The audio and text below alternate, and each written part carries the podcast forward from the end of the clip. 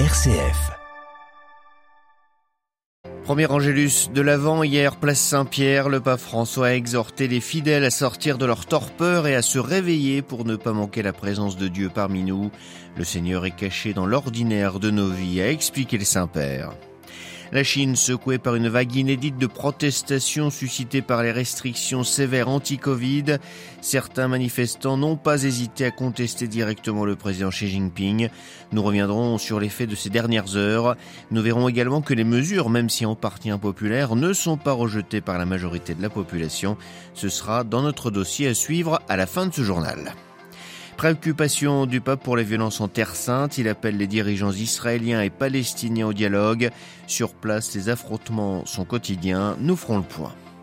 Démonstration de force dans la rue du président mexicain. Hier, André Manuel López Obrador a pris la tête d'un cortège à Mexico pour montrer à l'opposition qu'il avait encore les moyens de mener ses réformes, notamment en matière électorale. Radio Vatican, le journal, Xavier Sartre. Bonjour, réveillons-nous. Le pape François, lors de ce premier dimanche de l'Avent qui ouvre le temps de Noël, a exhorté les fidèles à sortir de leur torpeur pour reconnaître et accueillir le Seigneur qui se cache dans les situations les plus communes et ordinaires de notre vie. Le compte-rendu de Stanislas Kambashi.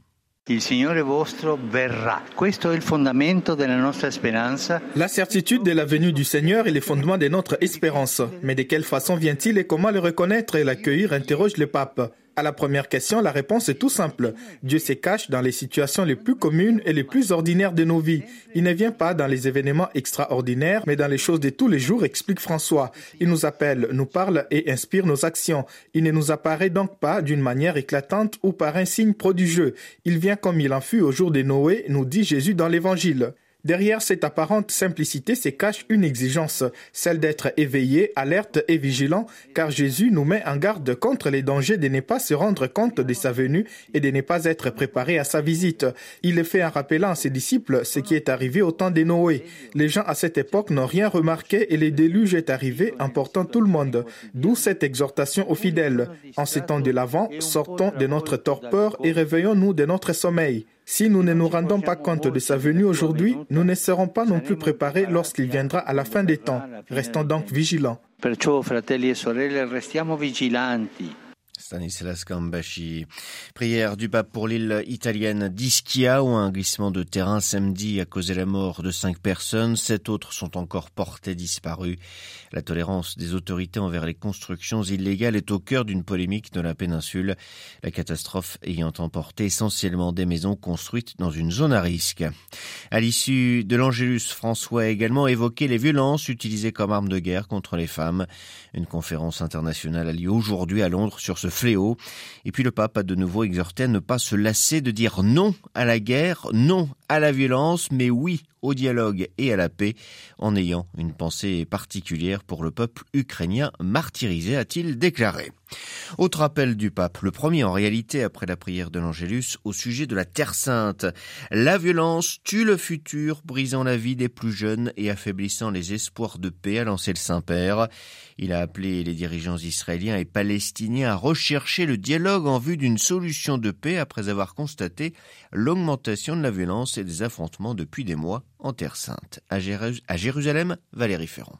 Plus de 200 Palestiniens ont été tués depuis le début de l'année par les forces d'occupation israéliennes, certains lors d'opérations contre les soldats et les colons, et la plupart, dont beaucoup d'adolescents, lors des incursions quotidiennes en Cisjordanie. Parallèlement à cette escalade militaire israélienne, on assiste à une nette recrudescence des violences des colons contre les villageois et les communautés bédouines. Ils agissent systématiquement en bande organisée, notamment dans la vieille ville de Hébron, où le 19 novembre dernier, des centaines de ces jeunes fanatiques ont déferlé dans une rue commerçante, faisant éclater leur haine des Arabes. Deux mois plus tôt, des centaines de colons avaient d'une manière similaire semé la terreur dans le quartier de Sherjara à Jérusalem, en présence du député à l'idéologie fasciste Itamar Ben-Gvir, qui avait dégainé son arme en menaçant les familles palestiniennes de ce quartier. Face à l'inertie internationale, les Palestiniens s'attendent au pire. Itamar Ben-Gvir, chef de file du parti Le Pouvoir juif, pouvant devenir le prochain ministre de la Sécurité nationale. Jérusalem, Valérie Ferron, Radio Vatican. Des milliers de Kurdes dans les rues de Kamishli, dans le nord-est de la Syrie, protestaient hier contre les récents bombardements turcs sur cette région contrôlée par l'administration semi-autonome kurde syrienne. Ces manifestants ont dénoncé également les menaces turques d'intervention militaire au sol pour déloger tous les groupes armés kurdes. Une intervention justifiée pour sécuriser la frontière sud de la Turquie selon le président Recep Tayyip Erdogan. Autre manifestation, cette fois au Mexique, hier, 750 000 personnes environ, le parti présidentiel parle même du double de manifestants, ont défilé dans les rues du centre de Mexico, la capitale, en soutien au président López Obrador. Le président mexicain a fait le déplacement, il a pris part au cortège en effet au milieu de ses soutiens.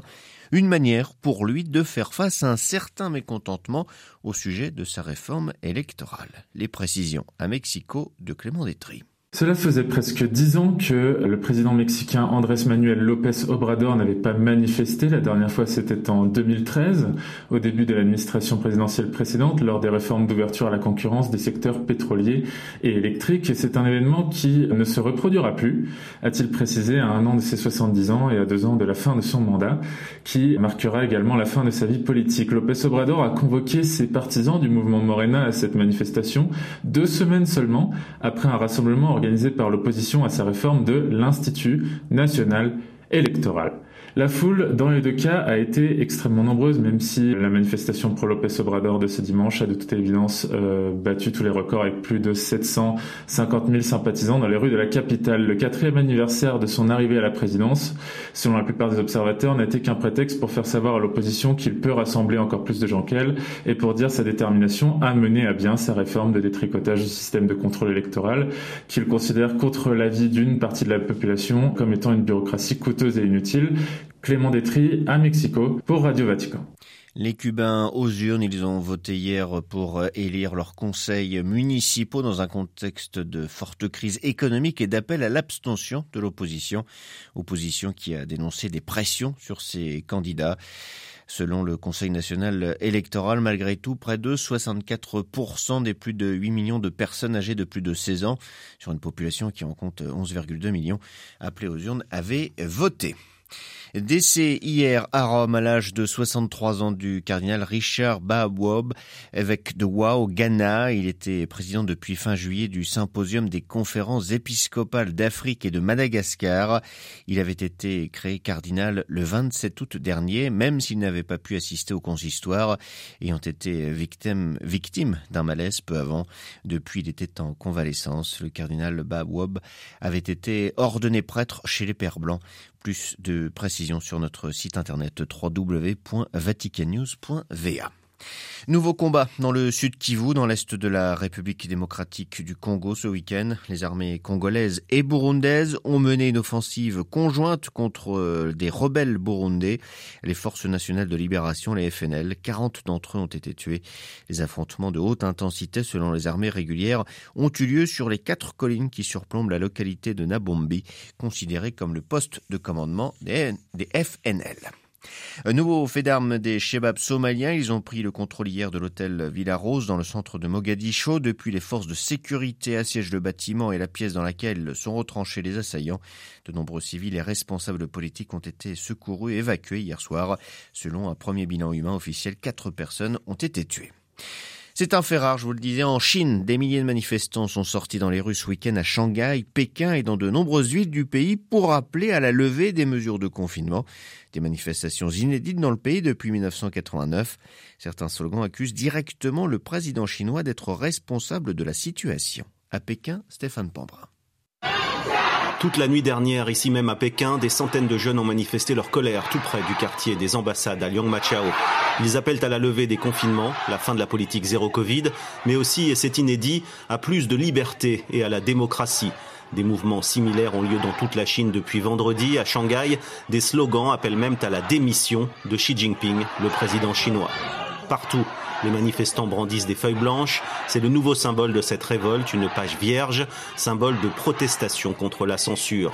La censure qui s'active ici pour faire disparaître toutes les images de ces révoltes sur les réseaux sociaux. La présence policière est particulièrement importante, mais aucun commentaire officiel pour l'instant.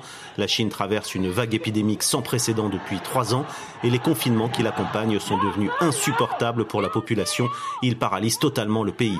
Le pic des infections pourrait arriver fin décembre et donc on se dirige ici tout droit vers des restrictions au moins jusqu'en mars 2023. Stéphane Pambrin à Pékin pour Radio Vatican.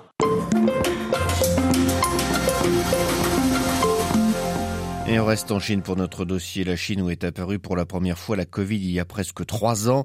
Si la lutte contre la maladie et même la victoire contre le virus a été érigée en modèle par le président Xi Jinping face au reste du monde, on voit qu'il n'en est rien. Des cas continuent d'apparaître un peu partout à travers le pays. Mais cette stratégie zéro Covid de Pékin n'est pas pour, pour autant rejetée en bloc. C'est ce que nous explique Antoine Mondaz. Il est chercheur à la Fondation pour la recherche stratégique et spécialiste de la Chine. Premièrement, il y a un déterminant euh, sanitaire avec des contraintes sanitaires. Il faut rappeler que la population euh, chinoise, et notamment les plus vulnérables, sont mal vaccinées. Mal vaccinées non pas à cause du vaccin, de l'efficacité du vaccin, mais à cause de la couverture vaccinale qui demeure limitée. Par exemple, le nombre de personnes âgées de plus de 60 ans ayant reçu une troisième dose est relativement faible en Chine, sans parler évidemment de ceux qui auraient pu avoir une quatrième dose. Euh, contrainte sanitaire également, le système hospitalier chinois ne permet pas de faire face à un engorgement massif comme on a pu le connaître au printemps 2020. Euh, Et puis troisièmement, il y a une acceptabilité à la mort en Chine par rapport au Covid qui est extrêmement faible et qui se comprend? Pour une raison simple. Il n'y a depuis le début de la pandémie eu que 5000 morts officiellement sur le territoire chinois quand on est à plus d'un million, évidemment, euh, aux côtés des États-Unis ou même euh, en Europe. Donc il y a des contraintes sanitaires. Ensuite, il y a des contraintes politiques qui sont encore plus importantes. La contrainte politique, elle est notamment qu'à partir de mars 2020, les dirigeants du Parti communiste chinois, au premier rang desquels Xi Jinping, ont annoncé qu'ils avaient vaincu la pandémie.